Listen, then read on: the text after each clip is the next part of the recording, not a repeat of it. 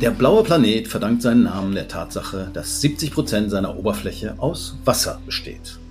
Es sollte also eigentlich genug davon da sein und dennoch scheint es vielerorts knapp zu werden. Kenia musste jahrelang auf Regen warten. Große Teile Spaniens drohen sich in Wüsten zu verwandeln. Städte wie Montevideo oder Rio de Janeiro sitzen immer wieder auf dem Trockenen und auch bei uns machen sich viele Regionen Sorgen um die künftige Wasserversorgung. Es läuft etwas schief im Umgang mit dem kostbaren Nass. Müssen wir uns auf trockenere Zeiten einstellen? Was heißt das für die Landwirtschaft und was müssen wir tun, damit auch morgen noch genug für alle da ist? Fragen wie diese diskutieren wir heute in Überleben mit Theresa Schiller. Sie ist beim WWF Referentin für internationale Wasserressourcen und damit genau die richtige, wenn es um das Thema Wasser geht.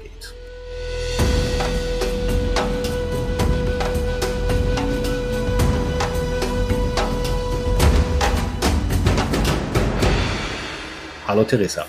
Hallo Jörn. Man hat jedes Frühjahr immer den Eindruck, ach, es wird immer trockener und wird immer schlimmer und Waldbrände und Dürre und was nicht immer. Ist das nur ein subjektives Empfinden, was mit der Jahreszeit zu tun hat oder ist es tatsächlich ein Trend?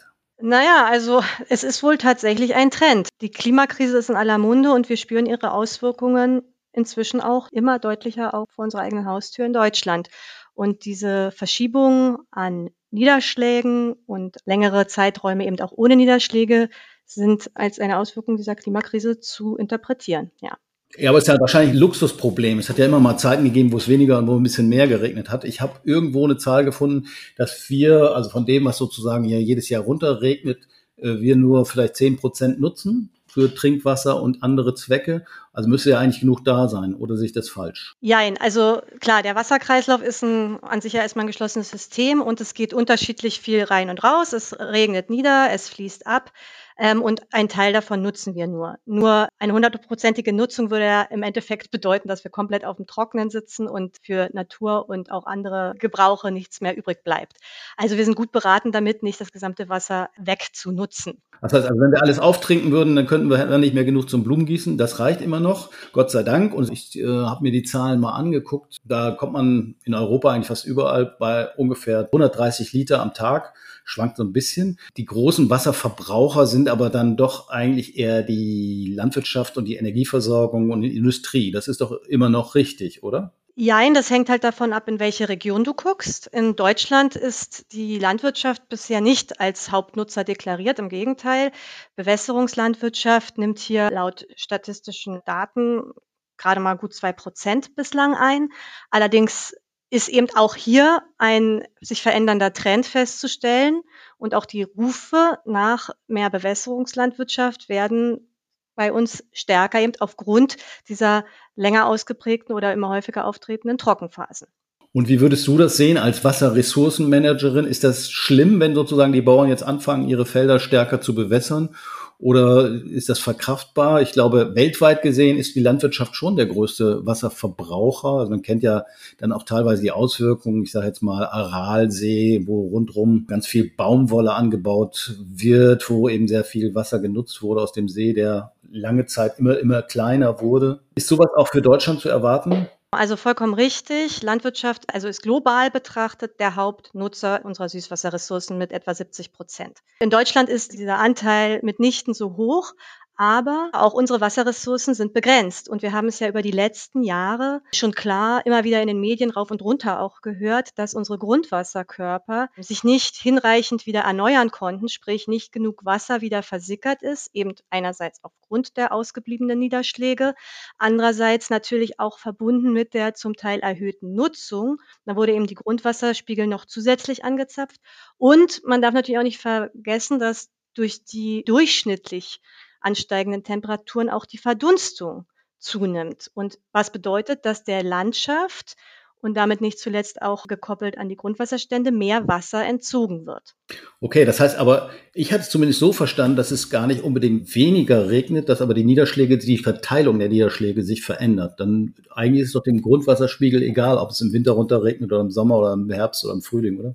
Es verändert sich vor allem die Verteilung der Niederschläge.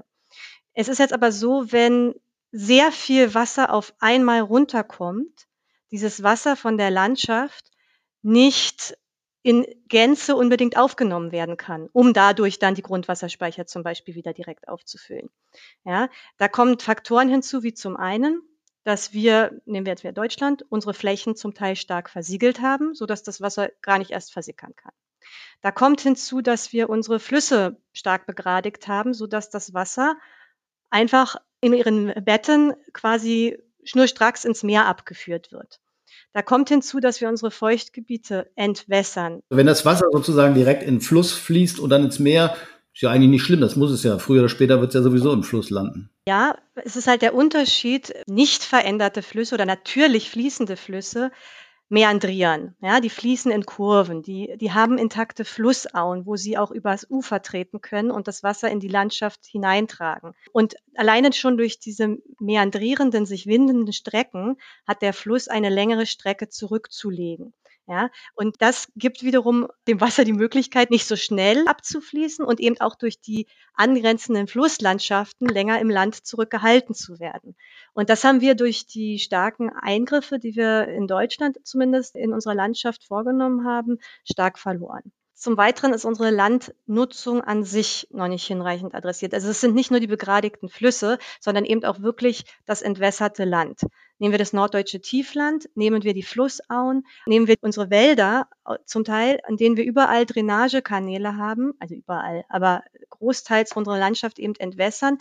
Das ist bei uns Jahrhunderte zum Teil schon her, dass diese Maßnahmen ergriffen wurden, um das Land nutzbar zu machen, sei es für landwirtschaftliche Zwecke, sei es für Siedlungen, sei es für andere Nutzungen. Und diese Entwässerung besteht nach wie vor. Und das ist genau die Krux, dass das Land also dadurch trocken gehalten wird, aber eben auch die Fähigkeit natürlich verliert, gerade in Trockenzeiten, Phasen des ausbleibenden Niederschlags, dieses Wasser noch zurückgehalten zu haben, um als Puffer zu agieren. Das heißt, wir haben eigentlich lange Zeit nicht zu wenig Wasser gehabt, sondern zu viel, zumindest für die Zwecke, wie wir es nutzen wollten. Ich glaube, in Deutschland sind 90 Prozent der Moore tatsächlich trockengelegt. Weltweit sind glücklicherweise nicht so viele, äh, aber das ist natürlich schon ein großes Problem. Aber wenn wir jetzt über Trockenheit reden, dann wäre es doch das Einfachste, dass man jetzt mal aufhört, Wälder, Moore und andere Feuchtgebiete zu entwässern, oder? Genau, und das wurde ja zum Glück auch schon erkannt. Also es ist jetzt nicht so, dass wir die Problematik erst seit gestern kennen würden. Und ähm, im Frühjahr diesen Jahres wurde ja die nationale Wasserstrategie in Deutschland verabschiedet. Und eine wesentliche Komponente in diesem Kontext ist, den sogenannten Wasserrückhalt in der Landschaft wieder zu fördern und eben durch entsprechende Maßnahmen dazu beizutragen, dass wir hier eben Mittel ergreifen, um unser kostbarstes Gut nicht direkt abrauschen zu lassen, sondern wieder in der Landschaft zu halten. Okay, nationale Wasserstrategie ist ein gutes Stichwort. Da geht es ja auch darum, sozusagen die Wasserversorgung des Landes langfristig sicherzustellen, wenn ich das richtig verstanden habe. Gehören dazu auch technische Lösungen, weil ich irgendwo, ich weiß nicht, das meiste Trinkwasser kommt, glaube ich, aus dem Grundwasser nach wie vor. Die Grundwasserpegel sinken aber vielerorts. Äh, das heißt, ein Drittel der Trinkwasserversorgung kommt aus Seen oder Stauseen. Brauchen wir mehr davon oder gibt es auch andere Ansätze? Erste Reaktion, um Gottes Willen bitte nicht. Wir Menschen brauchen das Wasser für unsere verschiedenen Nutzungen. Wir müssen mal sagen, woher kommt denn unser Wasser überhaupt? Also bei mir kommt es aus dem Hahn. Genau, es kommt aus dem Hahn. Und woher kommt dieses Wasser aus dem Hahn? Das ist jetzt die Frage. So, und das ist jetzt zunächst mal die Natur, die es uns bereitstellt. So, und das ist das Grundwasser ist natürlich eine Wasserquelle und gleichzeitig sind es die Oberflächenwässer, die du gerade genannt hast, ähm, die wiederum auch Lebensräume darstellen für diverse Tierarten.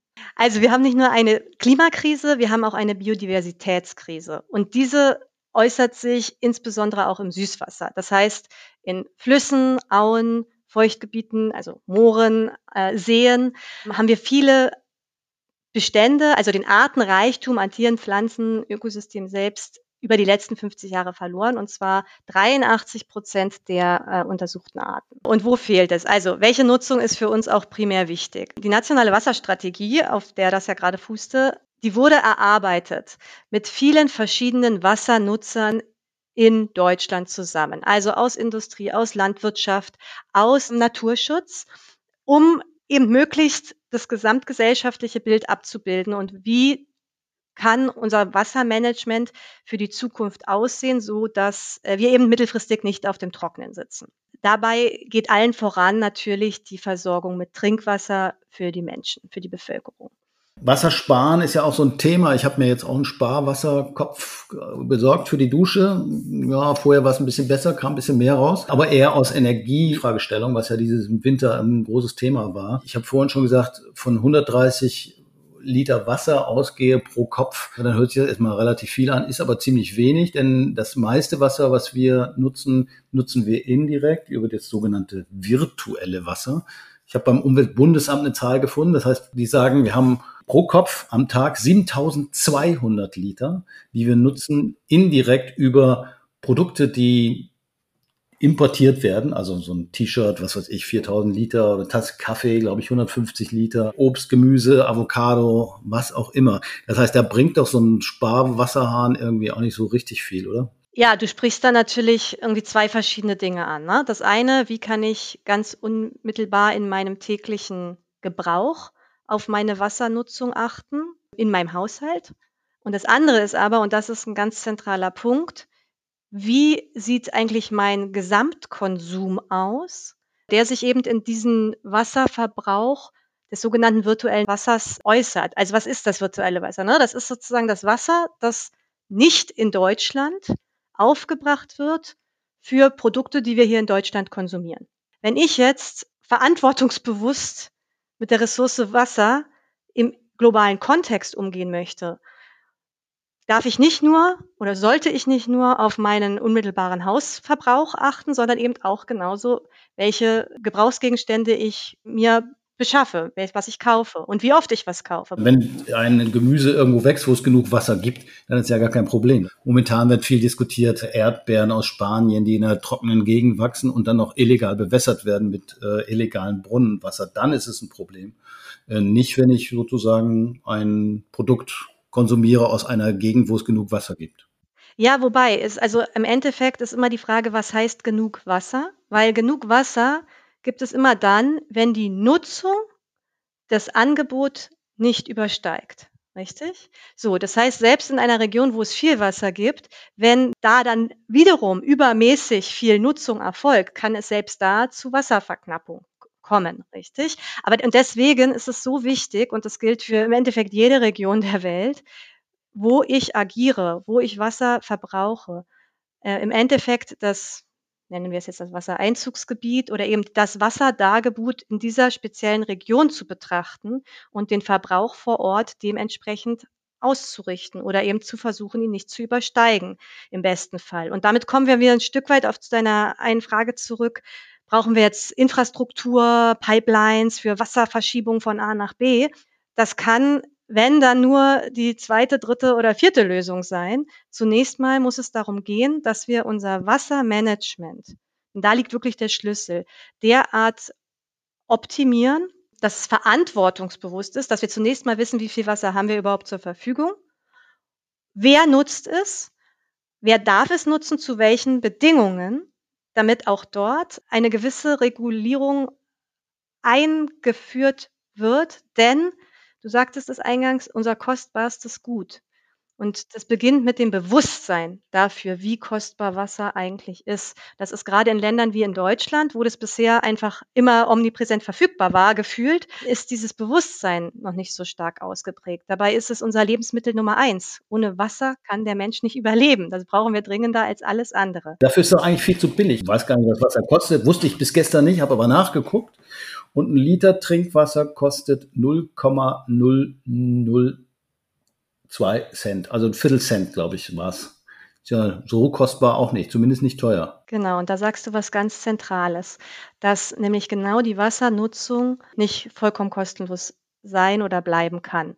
Wobei da auch ganz wichtig zu differenzieren ist, welche Nutzung sollte was kosten. Wir waren schon bei dem Thema, ohne Wasser kann der Mensch nicht und Trinkwasserversorgung hat Priorität Nummer eins. Und Wasser ist ja zusätzlich ein Menschenrecht inzwischen. Ja, das heißt, natürlich können wir jetzt nicht, geht es nicht darum, äh, den täglichen Bedarf, also den notwendigen Lebensbedarf des Wassers so zu bepreisen, dass wir am Ende alle verdursten müssen. Darum geht es überhaupt nicht. Es geht darum, die Wassernutzer, die damit letztlich auch Profit machen, aus Industrie, aus Landwirtschaft, äh, aus Energieversorger, hier dieses auch das Prinzip anzusetzen, dass sie eben für ihre Nutzung auch etwas zu zahlen haben. Sie machen damit ja im Endeffekt ein Geschäft und das auf Kosten eines Allgemeingutes, was sich in den letzten Jahren, wie sich zeigt, mehr und mehr verknappt. Deswegen ist es oft diese Wasserproblematik, nenne ich es mal, häufig ein hausgemachtes Problem, weil es eben schlechtes Management ist.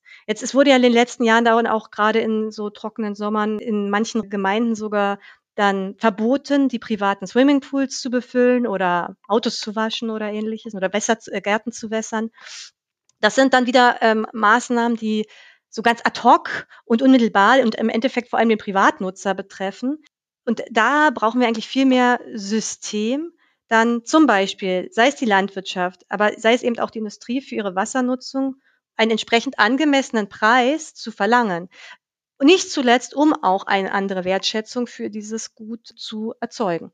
Also da lohnt sicherlich auch mal ein Blick über die Grenzen. Ich habe gestern mal eine Zahl gefunden. Laut UN-Wasserbericht hatten im Jahr 2020 rund 2,2 Milliarden Menschen keinen nachhaltig sicheren Zugang zu Trinkwasser. Das heißt also, sie mussten mindestens eine halbe Stunde laufen, um irgendwo Wasser zu bekommen. Und das ist natürlich ein Stück weit, wenn wir vorhin von diesem virtuellen Wasser geredet haben, also wenn wir jetzt Schokolade aus Kenia oder Kaffee konsumieren, dann kaufen wir zum Dumpingpreis wahrscheinlich auch den Leuten da das Wasser irgendwo ab und denen fehlt's dann, oder? Jein, also das sind tatsächlich verschiedene Punkte auch wieder hier, weil es zum Teil ja wirklich auch so ist, dass in anderen Ländern die Wasserversorgung nicht derart schon organisiert und ausgebaut ist, wie wir es aus Deutschland kennen. Also sprich, es fehlt halt einfach tatsächlich an der Erschließung der Wasserressourcen, ja, dann gibt es eben nicht die Brunnen, die das Grundwasser anzapfen, um es in entsprechende Wasserverteilungssysteme zu bringen, die mit Wasserhahnanschluss im jeweiligen Haushalt enden. Das gibt es da einfach noch nicht. Ja, und das trägt dazu bei. Und das ist, das würde ich jetzt nicht eins zu eins mit dem internationalen Konsum setzen. Das sind unterschiedliche Ansatzpunkte. Aber man kann natürlich schon hinterfragen, ob die Prioritäten im Land zur Förderung einer entsprechenden Wasserversorgung der eigenen Bevölkerung richtig gesetzt werden. Nochmal eine andere Frage, bei Lebensmitteln haben wir oft so das Problem der Verschwendung. Das heißt also ungefähr ein Drittel der Lebensmittel äh, landet gar nicht auf dem Teller, sondern wird weggeschmissen auf dem, in der Produktion. Wie ist das beim Wasser? Würdest du auch sagen, dass ein Großteil des Wassers gar nicht optimal genutzt wird und letztendlich verschwendet wird? Also ohne jetzt in Details abzutauchen, aber wir kommen immer wieder zurück auf das Wassermanagement. Es ist genau die Frage, ähm, wie effizient nutzen wir die Wasserressourcen. Und wobei, da muss ich auch gleich schon wieder selber mir ins Wort fallen, Effizienz ist hier auch ein gefährlicher Term, weil es eben nicht allein um die effizientere Nutzung geht. Das auf jeden Fall auch. Da, wo wir das Wasser nutzen, sollten wir es verantwortungsvoll nutzen und eben nur das. Also sozusagen zum Beispiel Tröpfchenbewässerung in der Landwirtschaft oder sowas. Zum Beispiel. Genau, und aber um bei dem Beispiel zu bleiben, das ist dann gut, wenn es Tröpfchenbewässerung gibt. Nur, wenn das dann dazu führt, dass auf einmal die Anbauflächen ver 50-facht werden, weil ja auf einmal wieder theoretisch mehr Wasser oder auch praktisch mehr Wasser zur Verfügung stehen könnte, weil es ja effizienter genutzt wird. Dadurch dann aber der Druck auf die Wasserressourcen gleich hoch bleibt, dann ist äh, insgesamt der nachhaltigen Wassernutzung in der Region nicht geholfen. Und deswegen ist das ja so wichtig, auch dieser Ansatz, es geht hier um die verantwortungsvolle Nutzung der Ressource Wasser und da ist eben genau dieser Blick über den Tellerrand, sei es jetzt über meine eigene Betriebsgrenze hinaus, über meine eigenen Acker hinaus, in die Region, in dieses Einzugsgebiet, wo eben eine bestimmte Menge an Wasser zur Verfügung steht, dringend notwendig. Und das sollte idealerweise natürlich was heißt zentral gesteuert, aber eben durch Regierungen gefördert werden, dass eine solche Betrachtung stattfindet und entsprechende Maßnahmen ergriffen werden, um die Ressource eben nachhaltig zu bewirtschaften. Und wird das nicht getan? Also ich frage jetzt mal so naiv. Naja, also man muss ja auch sagen, es ist ja nicht ganz trivial. Ja, also Wasser ist jetzt nicht, ist ja nicht so wie, ich will jetzt gar nicht sagen, dass äh, Forstwirtschaft trivial wäre, aber da hast du einen Baum und den haust du um oder er bleibt stehen. Und bei Wasser, ne, alleine schon die Menge zu erfassen, was habe ich jetzt in der Region eigentlich? Was kommt runter? Was ist im Grundwasser vorhanden? Was ist in den Flüssen? Was verdunstet wieder? Und eben, was wird von wem in welchem Gebiet eigentlich wie genutzt? Alleine diese Information zu bekommen, ist ja selbst in einem Land wie Deutschland nicht selbstverständlich. Und wir haben in Deutschland im internationalen Vergleich ja äh, großartige Monitoring-Systeme, ja, Pegelmesser äh, alle, alle paar Kilometer etc. Aber wir haben auch hier eigentlich keine klare Übersicht, wie viel Grundwasser zum Beispiel oder auch Oberflächenwasser für die landwirtschaftliche Nutzung tatsächlich verwendet wird. Letztes Jahr gab es einen Film, der auch genau da auf die Missstände hingewiesen hat. Es gibt zwar Regeln und man braucht eigentlich eine Genehmigung äh, für die Wassernutzung, aber inwiefern die Kontrollen da stattfinden, um das wirklich zu überprüfen, das sei mal dahingestellt. Du hast diese nationale Wasserstrategie erwähnt. Ist das so ein erster Schritt in diese Richtung, dass man sozusagen äh, das Ganze ein bisschen planbarer, ein bisschen sorgfältiger plant und nutzt? Naja, also man muss ja sagen, wir, die nationale Wasserstrategie haben wir seit März 2023. Ja, also seit drei Monaten. Wir haben aber seit dem Jahr 2000, zumindest in der EU, die sogenannte Wasserrahmenrichtlinie, die dafür vorgesehen war, unsere Gewässer in einen guten ökologischen Zustand zu versetzen. Was wir bis heute um Meilen verfehlen. In Deutschland sind keine zehn Prozent unserer Gewässer in einem guten Zustand. So, und warum ist das so? Also beziehungsweise warum komme ich jetzt auch auf diese Richtlinie zu sprechen, ist einfach der Punkt, dass sie schon ein Ansatz war, ein gutes, nachhaltiges Management unserer Gewässer zu gestalten, zusammen mit natürlich vielen anderen Maßnahmen, die es auch gibt. Nur erreicht haben wir es noch nicht. Und da muss man sagen, das hat auch wieder sicherlich tausend Ursachen, aber äh, ein entsprechender politischer Wille und der sich dann darin zeigt, dass entsprechende Mittel zur Umsetzung zur Verfügung gestellt werden, ließ sich bisher europaweit nicht feststellen. Also Wasserrahmenrichtlinie würde ich noch mal kurz zur Erklärung sagen, die hat, glaube ich, das Ziel, bis 2030 alle Gewässer in einen ökologisch guten Zustand zu bringen oder akzeptablen Zustand. Und wir sind noch nicht mal bei 10 Prozent, richtig? Ja, schön wär's. Die wurde 2000 verabschiedet und das erste Ziel, die erste Zielerreichung, genau 100 Prozent der, der EU-Gewässer in einen guten ökologischen Zustand zu versetzen, war 2015. Ah, alles klar. Haben wir leider verpackt. Okay. Genau. Dann, dann gab es eine zweite Zielsetzung, sechs Jahre später, dann war sozusagen die nächste Zielsetzung bis 2021 das erreicht zu haben. Haben wir leider wieder versäumt. Jetzt ist der dritte Zyklus angebrochen, wieder sechs Jahre. Also das nächste Ziel ist 2027. Es ist nicht absehbar, dass wir es erreichen werden, muss man leider zugeben. Nichtsdestotrotz gilt es, die Anstrengungen dafür hochzuhalten und eben zu intensivieren, wie man bei der bisherigen Entwicklung dann daraus schließen kann. Okay, das Gute beim Wasser ist ja, dass es nicht weg ist. Das ist ja nur woanders, so ähnlich wie beim Geld. Ähm, von daher haben wir ja noch eine Chance, irgendwie was besser zu machen. Was müssen wir in Zukunft besser machen? Oder fangen wir bei der Politik an und gehen mal die einzelnen Sektoren durch? Was müssen wir aus deiner Sicht künftig besser machen, wenn es um das kostbare Nass geht?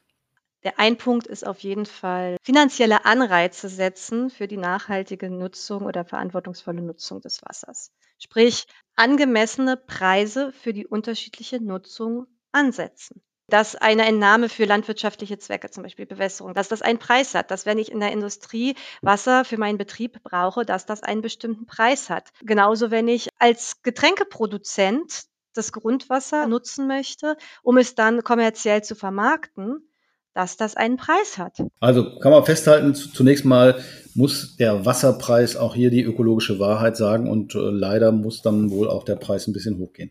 Das führt eben nicht nur dazu, dass es irgendwie tolle Pflanzen und, und Tiere gibt, sondern es führt auch dazu, dass der Grundwasserspiegel wieder steigt und damit unsere Trinkwasserversorgung gesichert wird. Also es ist auch nicht ganz uneigennützig, wenn man hier auf Renaturierung setzt. Genau.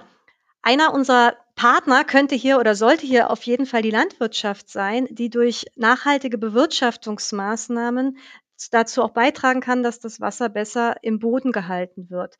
Das heißt, dass sie entsprechende Bodenbearbeitungsmaßnahmen äh, umsetzen, die die Bodenstruktur so erhalten, dass eben das Wasser länger und leichter im Boden verweilt, dass sie Hecken anpflanzen oder eben die, die, die Felder auch so gestalten, dass zum Beispiel eben auch die, die Winderosion bzw. die Verdunstung durch Wind reduziert wird, weil eben die Hecken auch diesen Wind stoppen, sag ich mal, ja, und dadurch eben dann die Verdunstung reduziert und damit wiederum weniger Wasserverluste auftreten. Dass natürlich Feldfrüchte angebaut werden, die nicht so einen hohen Wasserbedarf haben.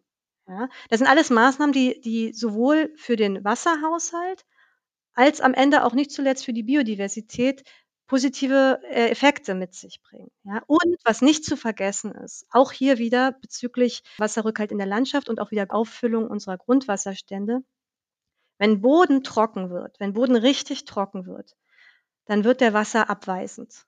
Sprich, wenn dann ein Starkniederschlag auf den Boden kommt, kann der Boden dieses Wasser gar nicht aufnehmen, sondern es rauscht oberflächlich ab und versickert eben zu minimalen Anteilen. Also da könnte man nochmal vielleicht eingreifen, dass es eben nicht nur der Klimawandel ist, natürlich auch die Klimakrise, die dafür sorgt, dass wir Extremwetterereignisse haben. Aber was eben das Ganze noch verschärft, ist unser Umgang mit dem Boden, Versiegelung etc., dass das Wasser eben auch gar nicht aufgenommen wird. Und deshalb sind die Effekte eben so stark, wie man sie immer wieder sieht. Also zuletzt in Italien haben wir es ja erleben müssen. Also ja, ich würde es allerdings tatsächlich andersrum, genau andersrum formulieren. Es ist an erster Stelle unser Wassermanagement oder unsere auch Landschaftsgestaltung, die uns in prekäre Situationen bezüglich der Wasserversorgung zum Teil bringt. Und das wird uns jetzt aber nur durch den Klimawandel nochmal verschärft vorgeführt. Früher war das Management auch nicht gut, aber da ist es uns nicht so aufgefallen, weil es einfach genug gab sozusagen. Und durch diese zunehmenden Wetterextreme, die der Klimawandel bedingt sind, wird es uns jetzt, sage ich mal, stärker unter die Nase gerieben. Und auf einmal müssen wir uns doch Gedanken machen, wie wir unser Wasser eigentlich besser managen. Die Klimakrise ist eine Wasserkrise. Ja, wir spüren den Klimawandel vor allem durchs Wasser, sei es zu viel oder zu wenig. Hochwasser, Fluten, Starkniederschläge oder eben auch Dürren. Und das spüren wir weltweit, weltweit zunehmend und eben auch in Deutschland. Und in Deutschland muss man ja sagen, dass wir hier noch verhältnismäßig glimpflich bisher davon kommen. Aber deswegen, eben gerade weil wir die Klimakrise durchs Wasser spüren, ist es umso wichtiger, dass wir in intakte Flüsse, Feuchtgebiete, Seen investieren und hier perspektivisch beziehungsweise ab sofort in diese immer wieder gerne zitierten naturbasierten Lösungen investieren. Wir brauchen intakte Süßwasserökosysteme, intakte Flüsse, Auen, Feuchtgebiete, um der Klimakrise zu begegnen, um der Biodiversitätskrise zu begegnen und für eine nachhaltige Entwicklung, nicht zuletzt unserer Industriezweige. Denn ohne Wasser kollabieren auch unsere Industrien. Deswegen sind wir wohl beraten damit, unsere Natur so intakt zu halten wie möglich, damit sie ihre Leistungen erbringen kann, nämlich für uns die Bereitstellung des Wassers. Das ist ein langer Weg. Auf EU-Ebene wird momentan über ein sogenanntes Nature Restoration Law geredet. Aber so ganz einfach hat es dieses Gesetz offenbar auch nicht. Oder wie siehst du das? Richtig. Also das Gesetz hat es überhaupt nicht leicht. Sehr viel Gegenwind aus verschiedenen politischen Richtungen.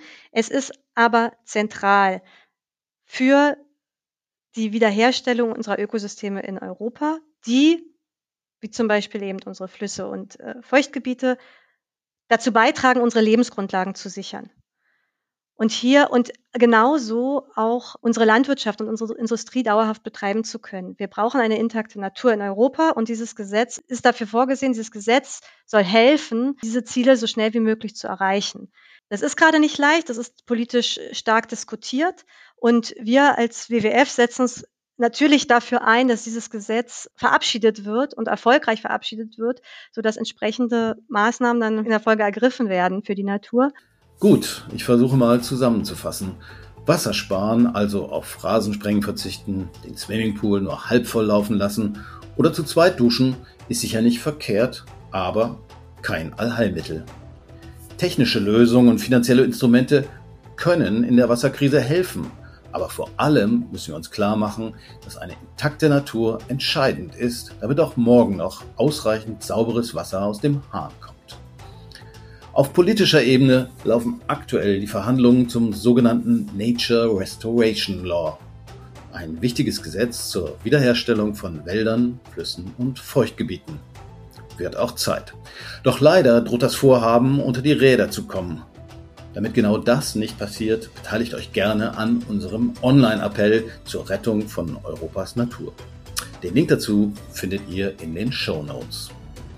Das war's für diese Woche. Mein Name ist Jörn Ehlers. Hört gerne wieder rein beim Überleben Podcast des WWF.